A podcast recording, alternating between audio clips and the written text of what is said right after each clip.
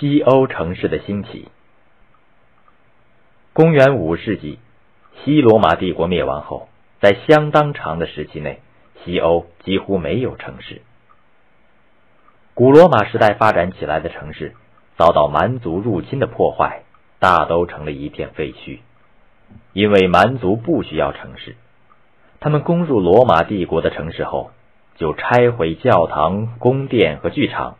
取下这些建筑物的石块，去造房子和防御工事。少数的罗马城市被改建成城堡，成了封建国王或主教的驻地。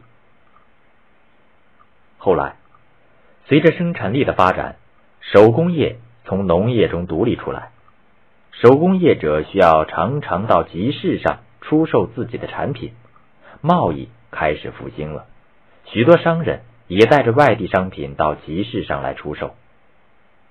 时间一久，手工业者也来集市上开作坊，商人们则住下来开设商店。这些集市就成了西欧城市的雏形。公元十一世纪以后，西欧开始出现以工商业为中心的城市。开始时，这些城市的规模很小，一般居民仅在一万人左右。但到了十二世纪，欧洲相对和平的局面促进了商业的大发展。意大利的佛罗伦萨、米兰、威尼斯和法国的巴黎成为欧洲最大的城市，各拥有近十万人口。为了防御敌人的进攻，中世纪的西欧城市建得就像一座座堡垒，每座城市都筑有坚实的城墙，外面。通常还有环绕的护城河，要想进入城内，必须从吊桥上通过。城市内最高的建筑是教堂的塔楼，其次是一些领主的住宅塔楼。这是城市内第一批的石头建筑。远远望去，这些塔楼高高耸立在城市的上空，与周围的空旷田野形成鲜明的对照。走进城门，就是非常拥挤的建筑，庭院和房屋常常紧紧挨着，一幢幢的楼房排列在狭窄而弯曲的街道两旁，它们上下左右相互错落，上层楼比底层楼要突出一些。有一些豪华的房屋建造了拱形的窗户，初期的城市房屋内部的设施与农村的并没有差别。屋内的家具仅有一些箱子、长凳和短床。由于房屋基本上是木质的，很容易发生火灾。万一失火，往往整个街区就化为灰烬。用现代人的眼光看，中世纪的城市仍然是半乡村，不够文明的。道路常常大多是泥土路面，尘土飞扬；热闹的地方才铺些鹅卵石。在坑坑洼洼的路面上，挤满了赶车的、骑马的和步行的人。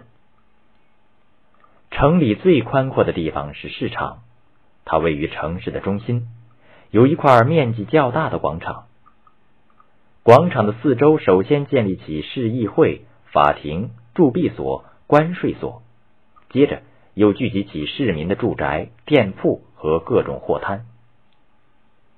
这里还有供城市用水的水井。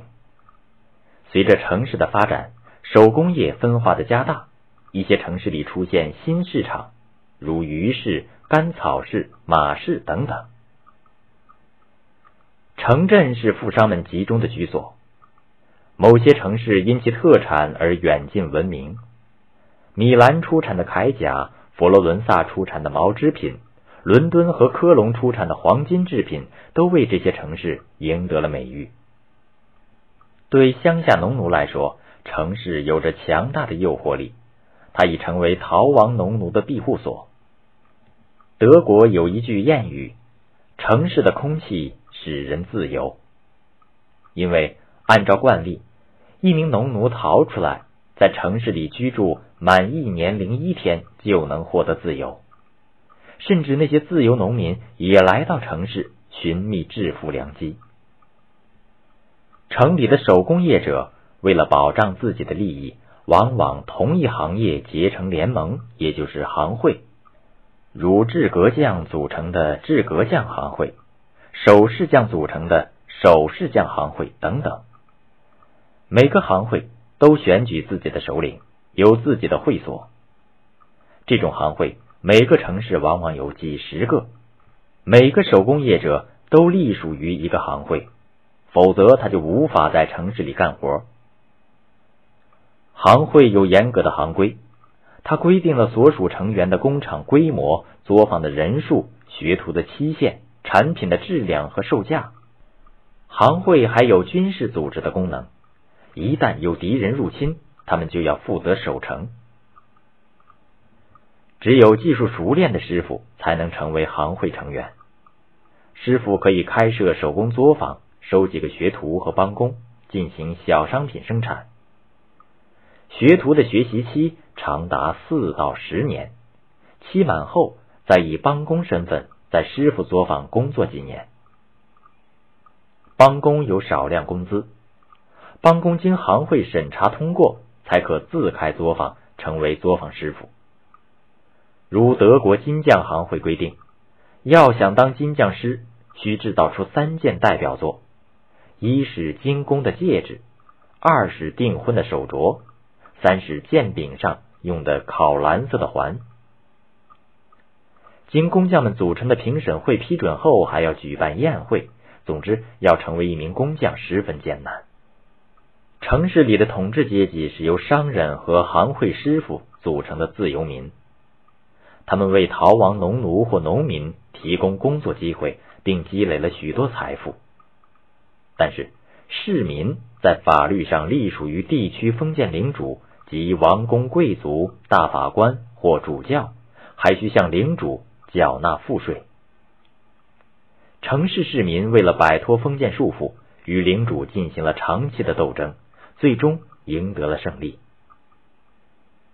城市有了自治权，所有市民变成了自由的人。市民成立了市议会，选举出市长和法官来管理城市，甚至还组织起军队来保卫城市。